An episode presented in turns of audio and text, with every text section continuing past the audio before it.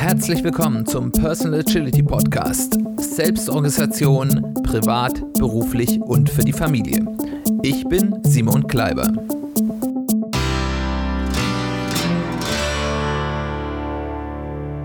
Herzlich willkommen zu einer weiteren Folge des Personal Agility Podcasts. Schön, dass du eingeschaltet hast. Schön, dass du wieder dabei bist. Heute möchte ich euch ein Modell vorstellen, das, von dem ich schon länger gehört habe, das sich mir lange nicht 100% erschlossen hat, aber das hat sich so im letzten Jahr ungefähr äh, sehr stark geändert und ich habe Zugang dazu bekommen ähm, und das auch in meinem Arbeitskontext immer stärker eingesetzt. Und das ist ein ähm, Konzept, dass ich glaube, dass ich das auch im privaten Bereich sowohl in der Reflexion auf sich selbst, aber auch im Umgang mit anderen Menschen, aber auch mit Organisationen, mit denen man zu tun hat, nutzen lässt. Äh, das Modell heißt Spiral Dynamics, wurde von in erster Linie, es gibt da viele Väter, sind es in erster Linie wirklich in dem Fall, äh, in erster Linie von Don Beck und äh, Christopher Cohen entwickelt gibt inzwischen einige andere, die dort stark weiter daran gearbeitet haben. Ähm, und das beschäftigt sich mit, was dort unterschiedliche Wertebenen der menschlichen Entwicklung darstellt. Und das ist ein Konzept, das klingt auf den ersten Moment erstmal ein bisschen esoterisch, ist es aber eigentlich überhaupt nicht. Ähm, das hat bei mir am Anfang auch so ein bisschen diese Ablehnungshaltung gegeben, aber je stärker man sich reindenkt, merkt man, dass das dann doch relativ fundiert ist und auch wenn es so ein bisschen mit, äh, mit Farben als äh, ja, Kommunikationsmittel arbeitet und ähm, dann eben in den höheren Wertebene dann vielleicht auch manchmal ein klein bisschen esoterisch klingt, äh, ist es das eigentlich nicht, sondern lässt sich eigentlich sehr, sehr gut nachvollziehen. Äh, und äh, diese äh, Wertebenen, in der menschlichen Entwicklung, die dieses Modell darstellt, das äh, spiegelt sich sowohl in der Entwicklung der Menschheit über die Geschichte, aber auch in der geistigen und charakterlichen Entwicklung, die wir als Menschen so im Laufe unseres Lebens, gerade aber vor allem in der Entwicklungs, in den Entwicklungsphasen, also in unserer Kindheit und Jugend, durchgehen. Bevor wir dort einsteigen ins Detail, möchte ich ein paar Worte vorweg so ein bisschen als ähm, ja, Disclaimer Warnung reinsetzen. Das erste, was uns ganz wichtig sein muss, das ist ein Modell. Es ist wie jedes Modell, ist es eine Vereinfachung der Realität. Es ist also nicht absolut, hat keinen Absolutheitsanspruch ähm, und man sollte auch nicht alles versuchen, damit zu erklären. Das ist so dieses berühmte Hammer-Nagel-Problem, wenn man so ein Modell hat, das sich mit Nägeln beschäftigt, dann sind auf einmal auch Schraubennägel. Das ist natürlich nicht richtig. Es ist aber trotzdem ein sehr, sehr hilfreiches Modell. Das wirkt so ein bisschen, und ich habe euch das ja auch schon, als wir über Flight Levels Turtles geredet, geredet haben, auch so als Idee dahinter mal äh, ja nahegebracht. Es ist so ein bisschen wie so eine spezielle Brille, so eine Superhelden-Röntgenbrille, die man sich aufsetzt, die einen Dinge eben in dem in dem Muster dieses Modells sehen lassen und die einem dann eben helfen kann, Dinge besser und systematischer zu verstehen. Aber es ist eben nur eine Brille, mit der man auf die Dinge schauen kann. Sie zeigt nicht die absolute Wahrheit. Es ist eben nicht die Röntgenbrille, die zeigt, was unter den Dingen liegt. Äh, aber man kann es vielleicht auch so sehen. Auf einem Röntgenbild kann ich bestimmte Dinge erkennen, ähm, andere aber eben nicht. Da brauche ich dann halt unter Umständen andere Maßnahmen. Da brauche ich halt vielleicht, keine Ahnung, ein MRT oder eine Tomographie. Ähm, äh, ich bin da jetzt auch kein Spezialist für bildgebende Verfahren, aber ich glaube, das Bild äh, kommt ganz gut rüber. Also nehmt es eben als eine Sicht auf die Dinge, die sehr hilfreich sein kann, aber nicht als absolutes. Bevor ich dann eben gleich auf diese Wertebenen eingeht, gibt es noch einen zweiten Punkt, der ganz wichtig ist. Auch wenn das sich aufdrängt und man das erstmal so nimmt. Diese Wertebenen, auch wenn die aufeinander auf, ähm, bauen und so ein bisschen so die Weiterentwicklung, die, die auf der unteren sind, sind irgendwie schlechter als die anderen. Das ist keine Wertung. Also es ist nicht, dass, dass Menschen, die bei bestimmten Dingen äh, nach einer unteren Wertebene handeln, in unteren, in Anführungszeichen, irgendwie schlechter wären oder weniger entwickelt als die der oberen. Das ist immer die Frage, ist die Wertebene auf der ich mich bewege, passend zu meinem aktuellen Kontext und zu meinen aktuellen Herausforderungen. Und dann kann es durchaus sein, dass eine schl vermeintlich schlechtere Wertebene vielleicht sogar für dieses Umfeld einfach die bessere ist. Von daher, dass es diese, diese Ebenen im Aufbau sind keine Wertung und wenn man darüber spricht, dass bestimmte Menschen eben was bestimmte Themen angeht, eben eher auf einer anderen Wertebene denken und handeln, ist das keine Geringschätzung. Und das ist ganz wichtig. Was ist das Grundkonzept hinter Spiral Dynamics? Es geht davon aus, dieses Modell geht davon aus, dass die Menschheit im Laufe ihrer Entwicklung sich durch unterschiedliche Wertebenen und damit eben auch ähm, Weltsichten, könnte man vielleicht sagen, gegangen ist, entwickelt hat, um jeweils sich den wandelnden Herausforderungen über der Zeit zu stellen. Das ist, macht ja erstmal Sinn, dass äh, äh, wenn ich eben keine Ahnung, wenn ich halt als äh, Jäger und Sammler äh, irgendwo in der Steppe oder im Dschungel lebe, ich eine andere Weltsicht habe, weil ich anderen Herausforderungen und Komplexitäten ausgesetzt bin, als wenn ich in einer komplexen, vernetzten digitalen Welt lebe. Und da gibt es natürlich ganz viele Stufen dazwischen. Und äh, diese Veränderung der, dieser Wertebene oder die Entwicklung der Werteebenen im Denken der Menschheit hat sich eben auch mit der Entwicklung von Technologie, von Wissenschaft äh, und so weiter äh, in Parallele entwickelt. Und durch diese Wertebenen, das hatte ich ja gerade schon gesagt, entwickeln wir uns auch im Laufe unserer Persönlichkeitsentwicklung, äh, die sicherlich am schnellsten in, im Kindheits- und Jugendumfeld äh, ist, aber was ich aus ganz eigener Erfahrung sagen kann, natürlich nicht aufhört, diese Persönlichkeitsentwicklung ist natürlich etwas, wenn man sie zulässt, und das tun viele nicht, aber wenn man sie zulässt, etwas auch, was einen auch durchaus durchs Erwachsenenalter begleitet. Was hier noch, und das werden wir gleich sehen, noch ein interessantes generisches Fach ist, dass diese Weltsichten, und auch das macht Sinn in der, in der, in so einer These-Antithese-Betrachtung, immer wie eine Spirale hin und her wechseln zwischen einer individualistischen Sicht, also einer Ich-Sicht und einer mehr, einem mehr Kollektivfokus, also mehr einer Wir-Sicht. Und das wiederholt sich dann bei all diesen, diesen äh, Wertebenen und die bewegen sich sozusagen so in einer Spirale nach oben und deswegen ja, kommt auch der Name der Spiral Dynamics das Ganze ist natürlich ein hochkomplexes Thema und wir könnten da wahrscheinlich ähm, mal entspannten halben Tag drüber reden. Das will ich euch jetzt hier im Rahmen des äh, Podcasts nicht antun. Deswegen äh, nehmt das Ganze auch mit einem Grain of Salt. Äh, das Ganze ist natürlich jetzt eine ganz, ganz, ganz basic Einführung. Da steckt viel mehr Komplexität dahinter. Und wenn es euch interessiert, vielleicht machen wir dazu in Zukunft noch die ein oder andere Folge, wo wir bestimmte Aspekte des Ganzen uns nochmal genauer anschauen. Aber ich stelle jetzt mal kurz die Ebenen vor, wie sie in dem Original Spiral Dynamics äh, Modell von, von Beck und Cohn da sind. Es gibt dort auch noch andere Modelle, die ein bisschen andere Aufteilung haben oder ein bisschen andere Farbzuordnung. Ähm, lasst euch davon nicht rausbringen. Bekannt ist da noch vielleicht von Lalou äh, äh, Reinventing Organization, der ein bisschen vereinfachtes Modell hat, was aber an sich auf dem gleichen äh, Prinzip auffasst und keine elementaren Unterschiede hat. Das sind mehr so in Feinheiten, wo da Dinge ein bisschen anders gesehen haben. Das Ganze beginnt auf der Stufe und äh, jede dieser Stufen ist mit einer Farbe sozusagen versehen. Die haben keine tiefe Bedeutung, sondern das ist eben einfach, um so eine gewisse Kommunikationsmöglichkeit äh, zu haben. Die ist die unterste Stufe ist die Stufe des Überlebens und die hat die ist der Farbe beige zugeordnet. Ähm, und da geht's wirklich ganz ums ganz Grundlege. Wir haben ja Bedürfnispyramide durchgesprochen. Da geht es um Menschen, die sind einfach nur im Überlebensmodus. Da ist die einzige Sorge, habe ich was zu essen, habe ich einen sicheren Schlafplatz äh, und danach handeln die auch.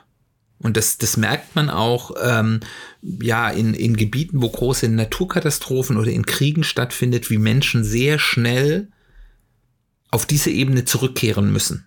Und ich sage jetzt müssen, weil das ist häufig sicherlich nicht, dass die sagen, juhu, ich kann jetzt mal die Lasten der Zivilisation ab ähm, sondern es ist eben wirklich ganz klar, wenn ich in den Überlebensmodus gerate, dann kann ich als Mensch nicht anders.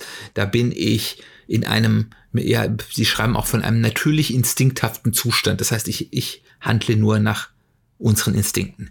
Glücklicherweise haben wir mit diesem Zustand in unserer Lebenswirklichkeit sehr selten zu tun. Und das ist natürlich ganz klar ein reiner Ich-Zustand. Da geht es nur um mein Überleben. Die nächste Stufe, die sich vielleicht so vor 50.000 Jahren entwickelt hat, also dort, wo so ein bisschen so die menschliche Kultur beginnt, ist die Stufe der Zugehörigkeit. Die wird auch mit Purpur oder Lila als Farbe verknüpft. Und da geht es eben darum, der Zugehörigkeit zu einer Gruppe. Die typische ähm, ja, Struktur dahinter in der Menschheitsgeschichte ist der Stamm. Also äh, ich habe einen Stamm, ich habe dort eine Führungsfigur, vielleicht eine äh, weltliche und eine geistige mit einem so klischeehaft mit einem Häuptling und einem Medizinmann. Ähm, und äh, da haben Rituale eine ganz große Rolle, spielen eine ganz große Rolle. Der hat Tradition und Symbolik, was dahinter. Da gibt es eine Würdigung der Gründer dieses Stammes, der Ahnen. Es ist eine geschlossen, nach außen abgeschlossene Gruppe. Wir sind hier natürlich ganz stark im kollektivistischen, im Wir-Gefühl.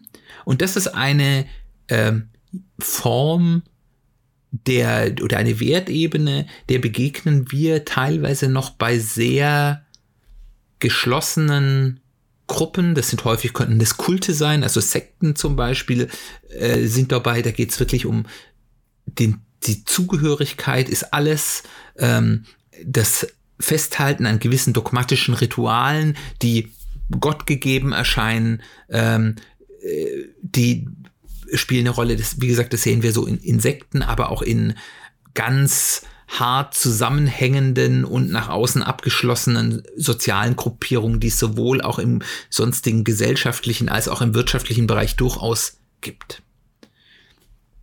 Die nächste Stufe, und das ist eine, die begegnet uns noch relativ häufig, ist die Stufe der Macht oder der Stärke. Ähm, das ist mit der Farbe Rot verbunden und ähm, ist ja ähm, vielleicht seit 10.000 Jahren in der, in der, in der äh, menschlichen Geschichte unterwegs. Also dort, als sich dann anfing, etwas größere Gruppen zusammenzuschließen, wo man eben nicht mehr nur noch durch Zugehörigkeit äh, sich äh, ja gefunden hat, äh, wo auch Imperien geschaffen wurden, am Anfang natürlich bei 10.000 Jahren noch kleiner. Und da geht es um die Macht, da geht es um die Macht des Stärkesten, um Durchsetzungskraft, um Wille und der Stärkste hat Recht. Das ist ein bisschen so das, äh, äh, der Glaubenssatz äh, von, von äh, einem roten Denken. Und äh, das haben wir ganz häufig noch in, in, in, auch in der Wirtschaft. Es gibt ganz viele von solchen Gedanken, äh, ja, erfüllten Organisationen, wirtschaftlichen Unternehmen, ähm, gerade zum Beispiel so im, im Vertriebs- und Sales-Bereich gibt's da, da kann man ja mal so ein bisschen an die leicht abschreckenden äh, Geschichten, die man so aus dem Bereich kennt, mal denken. Da gibt's ganz viel dieses Denken, ja, der Stärkste setzt sich durch, the winner takes it all.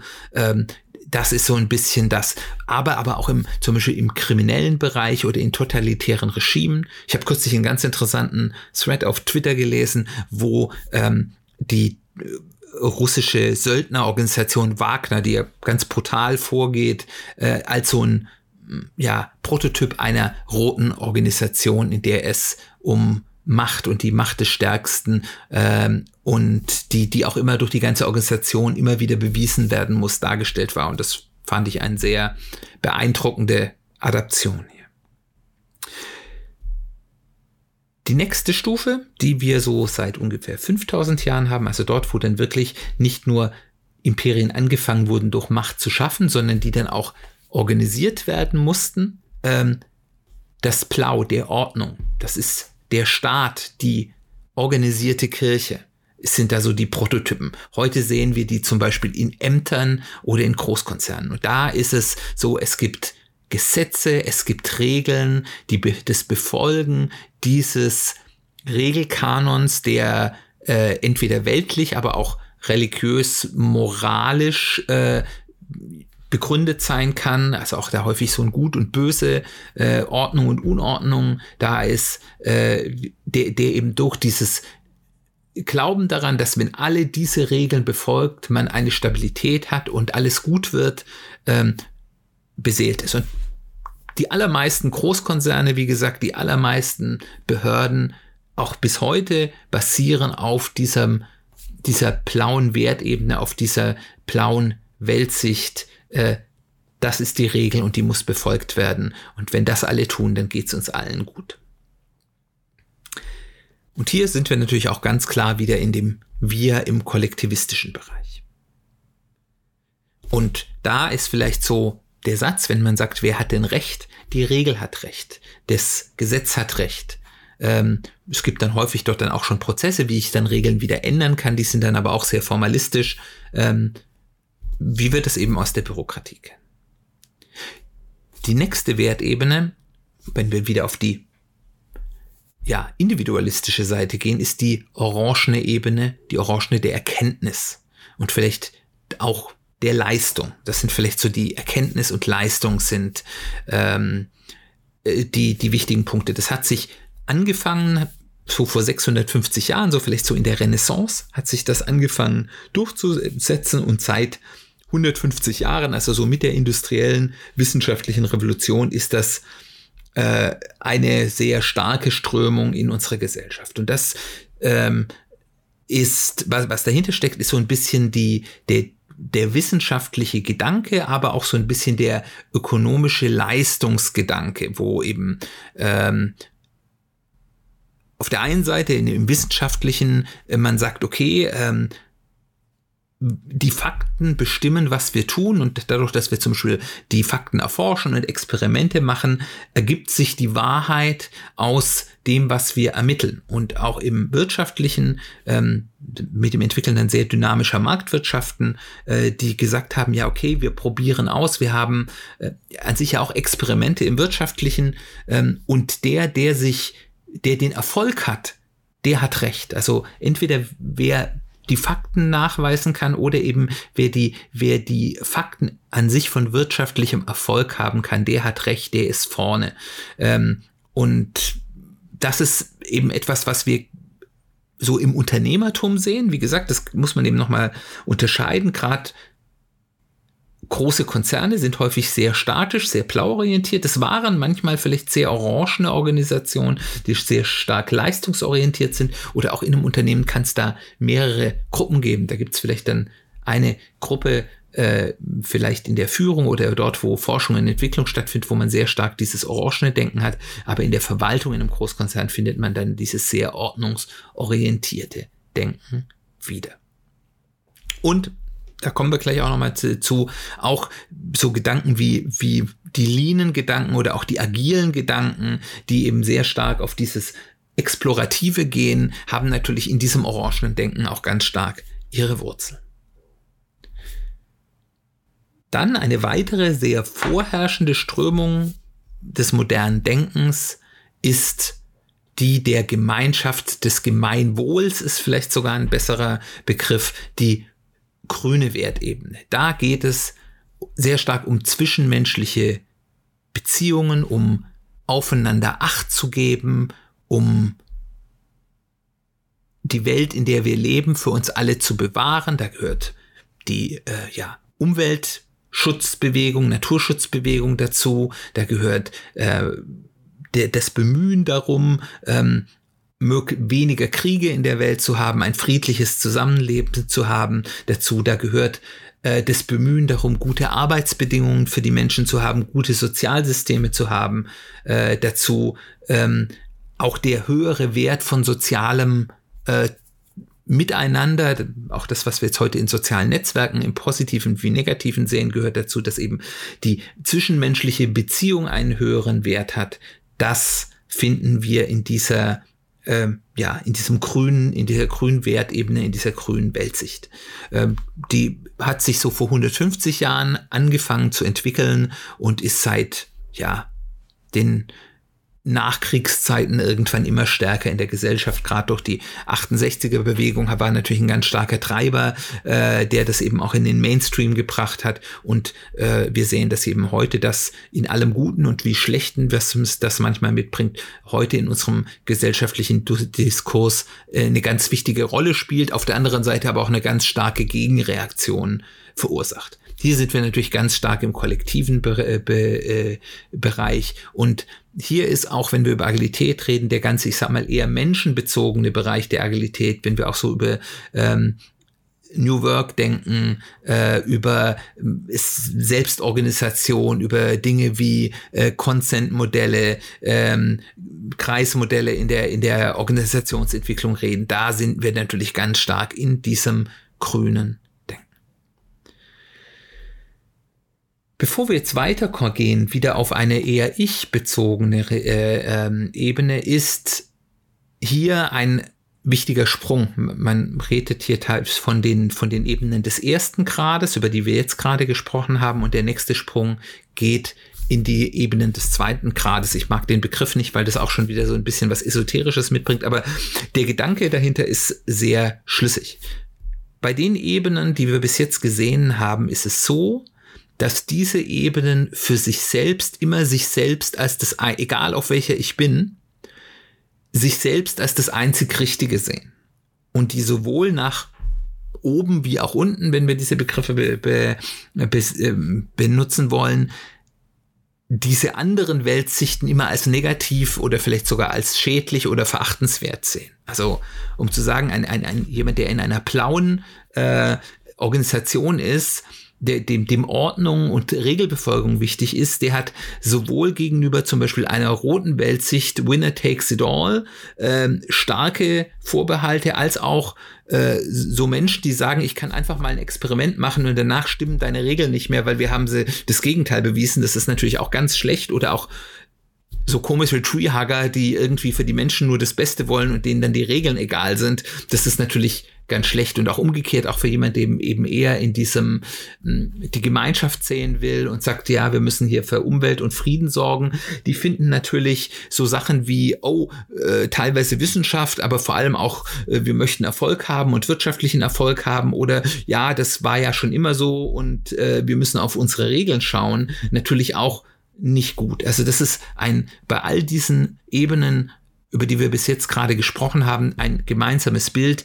Die anderen Ebenen werden mit ja, Ablehnung oder zumindest mit Misstrauen betrachtet. Und der Sprung jetzt zur nächsten Ebene, und das ist die Ebene, wo im Moment gerade in der menschlichen Entwicklung, glaube ich, am meisten passiert ähm, und wo ja ganz viel, worüber wir hier sprechen, auch, auch andockt, ist die gelbe Ebene, die es wird integrale Ebene genannt. Ich nenne es auch ganz gerne die systemische Ebene, weil da geht es darum, um systemisches Denken. Äh, da ist der große Unterschied und auch die angedachten wahrscheinlich noch nicht so wirklich in Existenz befindlichen Ebenen darüber, ähm, dass ab dieser Ebene man diese unterschiedlichen Ebenen wahrnehmen kann und sie auch als das Gute in ihnen sehen, dass man sagen kann, ja, Durchsetzungskraft aus der guten Ebene ist was sehr Wichtiges und in bestimmten äh, ja, Umfeldern oder Kon Kontexten sogar elementar, dass man ein gutes Ordnungskonstrukt hat, ist etwas Gutes, äh, was hilfreich sein kann. Und äh, dass ich bereit bin, Experimente zu machen und Leistung zu erbringen, um, um Erfolg zu haben, ist etwas Gutes. Und äh, dass ich mich für andere Menschen und für die Natur und für den Frieden engagiere, ist etwas Gutes. Und die Dinge stehen nicht zwingend in Widerspruch zueinander, sondern haben alle ihren Platz in eben einer größeren systemischen Blick. Das ist der große Unterschied zu den darunter gegebenen. Und also diese gelbe Ebene, wo ich natürlich wieder auf der Ich-Seite bin, wo ich mich mehr auf mich selbst konzentriere, da geht es eben wirklich darum, dass ich Verantwortung für mich selbst übernehme, für mein eigenes Sein, dass ich darüber nachdenke, in welchem System bin ich, äh, wie kann ich wirksam sein in der Welt, in der ich bin. Und da gab es eben die ersten Impulse. Ähm, so vor 60 Jahren, man merkt es, das ist immer so ein bisschen überlappend. Also dort als, als äh, sozusagen die, das, die grüne Ebene ganz stark äh, gesellschaftlich relevant wurde. Da waren dann auch die ersten Vordenker, die eben in die Richtung der Systeme gedacht haben. Und in den letzten zehn Jahren äh, auch wiederum, wie bei allen den Dingen, äh, durch die Voraussetzung der immer komplexeren Welt, das ist ja das, worüber wir hier ganz viel sprechen, äh, auch erzwungen, müssen sich immer mehr Menschen mit einer solchen systemischen Sicht der Dinge auseinandersetzen oder dürfen. Das ist ja auch was Positives. Und ähm, das ist das, wo einiges passiert. Es gibt dann darüber wahrscheinlich irgendwelche Ebenen, wo jetzt anfangen, sich Leute zu äh, mit auseinanderzusetzen. Das ist die türkise Ebene, äh, die dann wieder ins gemeinschaftliche gehen. Was das genau ist, das weiß man eben noch nicht genau. Da gibt es natürlich Leute, die schreiben da ganz viel drüber und die schreiben auch welche. Es gibt auch Listen von Organisationen und Dingen, die sich dort schon befinden. Äh, meistens gibt es eine relativ starke Zusammenhang zwischen den Leuten, die solche Listen erstellen und den Leuten, die äh, auf diesen Listen stehen. Also ich würde das mit einer sehr großen Vorsicht machen und es ist sicherlich ganz entspannt. Also da wird es dann äh, spannend, also da wird es dann irgendwann darum gehen, wie man dann eben diese breitere Sicht auf das große Ganze, die sich hier in dem, in der systemischen Sicht entwickelt, dann eben wieder in einer mehr kollektivistischen Weltsicht einbringt. Es gibt da Gedanken, dass es da dann stärker darum geht, so dass man sich selbst für ein großes Ganzes einsetzt, teilweise vielleicht sogar opfert. Ähm, das ist eine Entwicklung, mir geht's zumindest, die auf der einen Seite sehr faszinierend ist, auf der anderen Seite mir auch ein bisschen Angst macht, weil das können natürlich dann auch ähm, Entwicklungen sein, die vielleicht dann nicht so schön sind. Ähm, von daher aber nichts Genaues weiß man nicht. Das ist etwas, was jetzt vielleicht gerade irgendwo im Entstehen ist. Und all diese Ebenen lassen sich natürlich immer nur hinterher ja, beobachten. Und man kann das jetzt ja nochmal, wir haben jetzt gerade diese geschichtliche Reihung gesehen, aber man kann das eben ja auch in der Menschenentwicklung sehen. Die beige Ebene des Überleben, wenn ich ein ganz kleines Baby bin, äh, dann, dann ist Überleben das einzig Wichtige, kriege ich genug Essen, kriege ich genug Wärme. Und dann kommt irgendwann der soziale Zusammenhalt, da geht es dann um Zugehörigkeit in der Familie und die Familie und mein äh, ja, konkretes soziales Umfeld ist äh, das einzig Wichtige im Kleinkindalter. Und wenn dann die Kinder ein bisschen älter werden, dann komme ich eben ins erste selbstständig werden, wo ich dann vielleicht auch mal selbst nach draußen gehe, in den Kindergarten, in die Schule, wo ich mich auch mal durchsetzen muss gegen andere, wo ähm, ja dann ein bisschen eben dieser rote Aspekt gelernt sein will. Ähm, und dann eben vielleicht auch die eine oder andere ähm, Schulhof-Schlägerei oder Zickerei. Es gibt da ja unterschiedliche äh, ja, Formen das auszuleben, rauskommt. Und dann gibt es irgendwo einen Punkt, wo dann Ordnung ganz wichtig ist, dass die Dinge ihren Platz haben, dass es Regeln gibt, die für alle gelten. Und dann gibt es eine Stufe, meistens bei Jugendlichen, wo man dann über diese Ordnung, mit dieser Ordnung brechen will und neue Dinge entdecken will und sich selbst beweisen will oder Dinge neu herausfinden will, experimentieren will. Und dann eben daraus hin dann auch irgendwo, wo man dann über sich selbst wieder hinaus denkt und dann wieder an das große andere denkt. Und zuletzt irgendwann, wenn man sich lange damit beschäftigt, äh, vielleicht irgendwann eben auch eine Sicht, die über das hinausgeht und die dann eben anfängt, systemische Zusammenhänge zu sehen. Für mich hat es lange gedauert. Ich war relativ alt, als ich dorthin angekommen bin. Ich finde es auf der anderen Seite aber ganz faszinierend, dass wenn ich jüngere Menschen anschaue, die heute im frühen Jugend äh, oder im, im, ja, im jugendlichen Alter oder im jungen Erwachsenenalter sind, die dort schon eine Sicht auf die Dinge hat, äh, die mich sprachlos zurücklässt, äh, die, die da eine Reife und das Verständnis der Welt zeigen, die ich in diesem Alter niemals gehabt hätte. Und von daher bin ich da auch ganz zuversichtlich, dass dort die jüngeren Generationen äh, der Menschheit vielleicht auch das ein oder andere Gute tun werden. Vielleicht nochmal, um ein bisschen den Bogen zu äh, Agilität und persönlicher Agilität zu machen. Erstmal nochmal äh, als Beispiel, wie spielt denn zum Beispiel Agilität sich in diesem Modell ab? Und ähm, ich will das jetzt mal in, in einem Team-Agilitätsmodell zeigen, auch wenn das jetzt mit persönlicher Agilität nichts direkt zu tun hat, aber weil es sehr gut erfassbar ist. Wenn ich zum Beispiel irgendwo bei einem Team Scrum einführe, also für die, die das nicht kennen, eine ganz äh, wichtige, deskriptive, äh, ja, agile Methode, mit der man also relativ schnell Teams, insbesondere in Entwicklungsbereich, äh, zum agilen Arbeiten bringen kann. Dann äh, findet eine Reise statt. Ich hole die Leute ab auf einer blauen Ebene. Die haben bis jetzt einen Entwicklungsprozess, an den sie sich hoffentlich halten. Das ist die Voraussetzung, wenn ich das versuche mit Teams, die sich an keinen, die also noch nicht auf dieser blauen Ebene angekommen sind, die sich an keine Regeln halten können, dann kann ich auch Scrum nicht einführen. Das funktioniert nicht. Also ich fange dort an und äh, das Ganze fängt damit an, dass denen ein Regelwerk gegeben wird, so wird jetzt gearbeitet. Und wenn die dort auf der Ebene sind, haben die auch kein Problem damit und dann wird das erstmal gemacht. Und äh, für die, die ein bisschen tiefer in agilen Themen drin sind, da sind wir in der Schuhphase von Schuhari, also dort, wo ich einfach mal durch Wiederholen und mich an das Halten, an das Regelwerk erstmal Erfahrung mit der Methode sammle.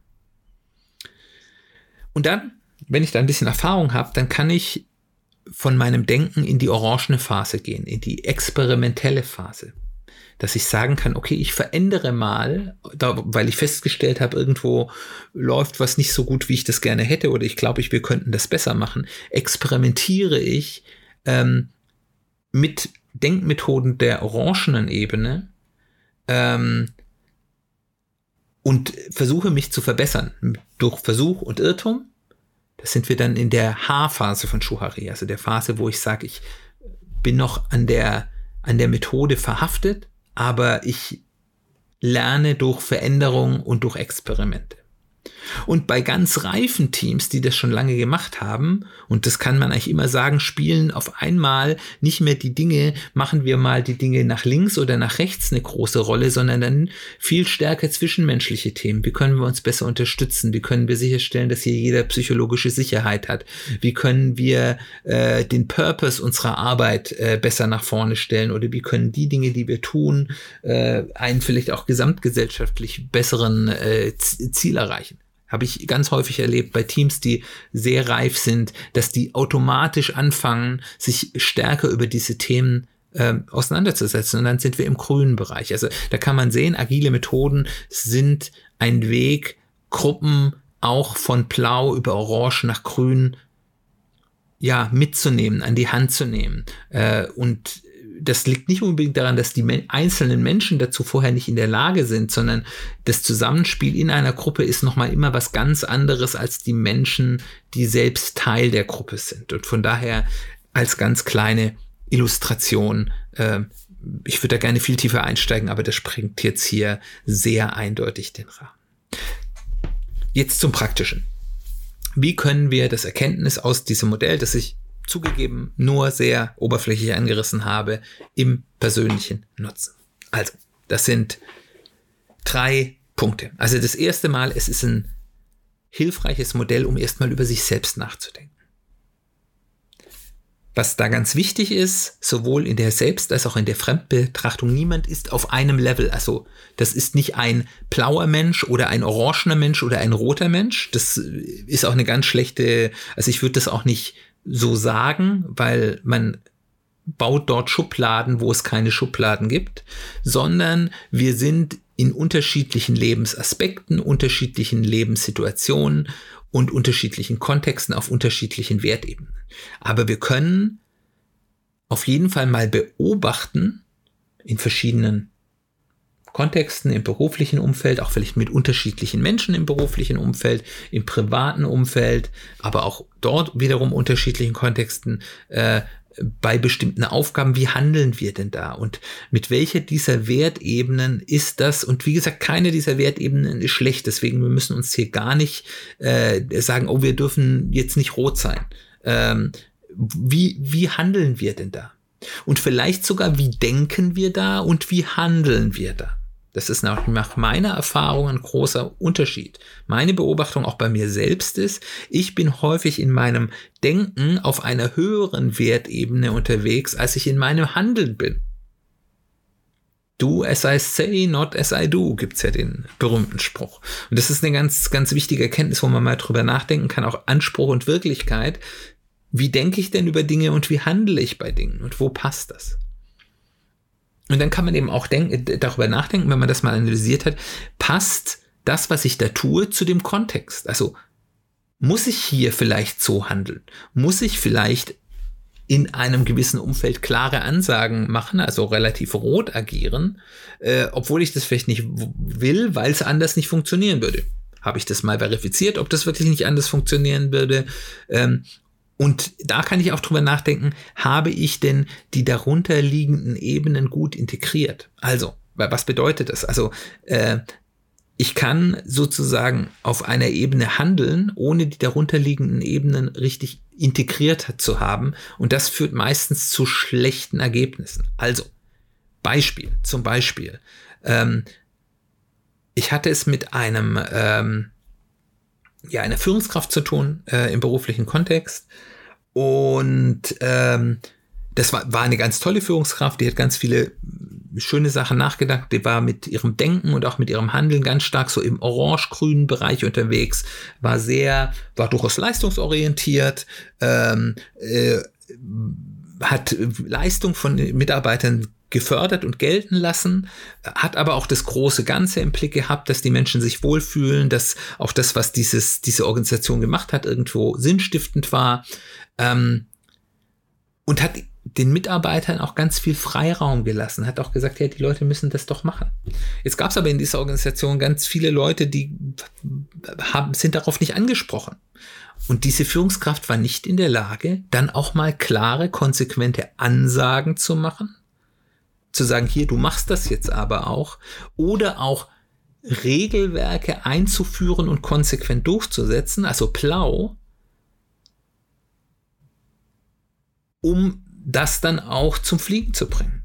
Wenn der jetzt nur Leute gehabt hätte, die total für Selbstorganisation und wunderbar und ganz viel Selbstverantwortung mitbringen in seiner Organisation gehabt hätte, hätte das vielleicht funktioniert. Aber er, diese, so, so, was für eine faszinierende Persönlichkeit das auch war, der auf Grün und Orange ganz wirklich spannender Mensch war. Es hat hier eine Integration von Rot und Blau gefehlt und die Person war nicht in der Lage, die Qualität, die sie ja mitgebracht hat, wirklich auf die Straße zu bringen, weil eben in bestimmten Kontexten das nicht funktioniert hat.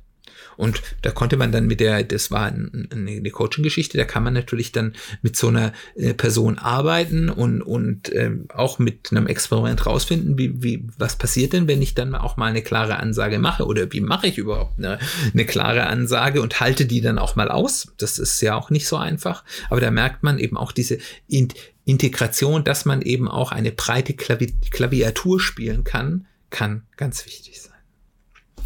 Der zweite Punkt ist, wie kann ich das im Umgang mit anderen, und zwar geht es hier sowohl um Menschen als auch Organisationen, weil Organisationen kommt ja so ein bisschen von Organismen und sind nochmal so, ein, so eine Sache für sich selbst, ähm, kann ich mal versuchen zu verstehen,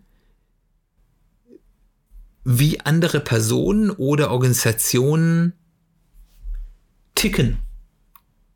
Also, und auch hier gilt, das sind nicht Personen, die einer bestimmten Ebene zuzuordnen sind, aber im bestimmten Umfeld sind bestimmten Dingen Leute wichtig oder sie handeln nach bestimmten Mustern. Also, es gibt zum Beispiel ganz häufig Menschen, die, denen ist so eine gewisse Ordnung wichtig, dass klar ist, es gibt gewisse Regeln, die geben denen Sicherheit und äh, die sind dann eben in diesem blauen Denken, zumindest im bestimmten Umfeld sehr verhaftet. Also zum Beispiel im beruflichen Umfeld. Das sind vielleicht totale Freigeister in, im Privaten, aber im Arbeitsumfeld ist es denen total wichtig, dass es Klarheit und Zuverlässigkeit gibt, was ja eine gute Sache ist. Wie gesagt, da ist nichts Schlechtes dabei. Ähm, und äh, solche Menschen überfordere ich dann, das ist, passt ganz gut zu dem Beispiel gerade mit der Integration, total, wenn ich dieser Person zu viel Entscheidungsfreiheit lasse. Die möchten gerne einen klaren Rahmen haben. Das ist ein ganz häufiges Problem übrigens hier für die, für die Berufsagilisten, die gerade hier zuhören, in agilen Transformationen, dass sich Menschen, die klare Ansagen oder ein klares Regelwerk als Sicherheit brauchen, sage ja, jetzt organisiert euch mal selbst oder ja, ich bin da, bitte pult mich doch. Äh, wenn ihr mich braucht, ich bin da, ihr könnt mich ansprechen, anstatt zu sagen, wir machen jetzt mal das und das, das ist sinnvoll und dann, wenn ihr es danach doof findet, dann können wir immer noch mal reden, aber äh, äh ich, ich rede an denen vollkommen vorbei. Oder wenn jemand sehr stark in so einer Winner-Takes-it-all-Geschichte ist, wenn ich mit dem, mit wir schauen mal, ähm, nach Win-Win-Geschichten gucke, da rede ich an dem vorbei. Da muss ich schauen, wie kann ich dem was geben, was er will. Vielleicht kann ich einen Win-Win erzeugen. Den muss ich aber anders kommunizieren als jemand, der selbst an Win-Win-Situationen organisiert ist. Und ich kann eben einfach, wenn ich diese Erkenntnis habe, wie tickt denn einfach so ein Mensch, und da kann eben diese Brille hilfreich sein, auch wenn die natürlich nicht exakt ist, aber diese vermeintlichen Kästchen, wo ich dann mal sagen kann, okay, das ist eher dort oder eher da angesiedelt, hilft mir dann, die Menschen eben auch besser abzuholen, vor allem auch kommunikativ abzuholen und eben erfolgreicher in einem Umgang mit anderen Menschen oder auch Organisationen zu sein. Last but not least ist das natürlich auch ein ganz tolles Modell, um an persönlicher Weiterentwicklung zu arbeiten. Wenn man jetzt oben mal analysiert hat, wie verhalte ich mich denn eigentlich in welchem Kontext und wie möchte ich mich da verhalten. Ist ja nicht so, wie gesagt, das ist nicht schlecht. Also wenn man sich eben in einem bestimmten Umfeld eher, keine Ahnung, rot oder blau verhält, dann ist das ja nicht per se schlecht, wenn man das will. Aber wenn man sagt, okay, ich will mich eigentlich anders verhalten, als ich das tue, ähm, oder diese Verhaltensweise ist nicht erfolgreich oder nicht angemessen für den Kontext, in dem ich mich befinde oder vielleicht auch neuerdings befinde. Das ist ja auch ein, für einen Umgang mit Veränderungen ganz wichtig. Kann ich eben dann dort daran arbeiten, äh, mich weiterzuentwickeln. Und da ist dann auch dieses Aqual-Modell, über das wir ja schon mal äh, von Ken Wilber, über das wir ja schon vor einigen Folgen mal gesprochen haben, total hilfreich, weil genau bei diesem Aqual äh, Modell des L steht für Levels. Da geht es genau um diese Ebenen äh, nach Spiral Dynamics, ähm, die dort eine ganz große Rolle spielen. So, so viel dazu. Ich würde da gerne noch total viel weiter dazu äh, reden. Ähm, es war ein kurzer Einblick, auch wenn wir jetzt schon wieder fast eine Dreiviertelstunde äh, ja Länge einer Folge hinter uns gebracht haben. Äh, deswegen möchte ich es heute hier dabei belassen. Wie gesagt, für mich ist das ein Thema, was mich im letzten Jahr ganz stark fasziniert hat und immer wieder neue Aspekte und neue Anwendungsmöglichkeit offenbart. Äh, habt ihr davon schon mal gehört gehabt? Hast du da vielleicht schon mal was drüber gelesen? Ist das ganz neu? Resoniert es mit dir? Geht es dir wie mir, dass ich am Anfang erst mal gesagt, oh, was ist denn das? Das ist aber sehr esoterisch.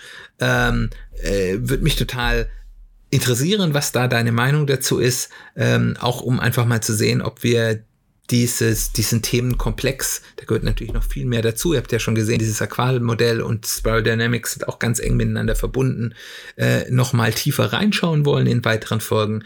Ich würde mich freuen, da mehr von dir zu hören. Ansonsten, ich hoffe, es war interessant für dich. Danke, dass du dabei warst.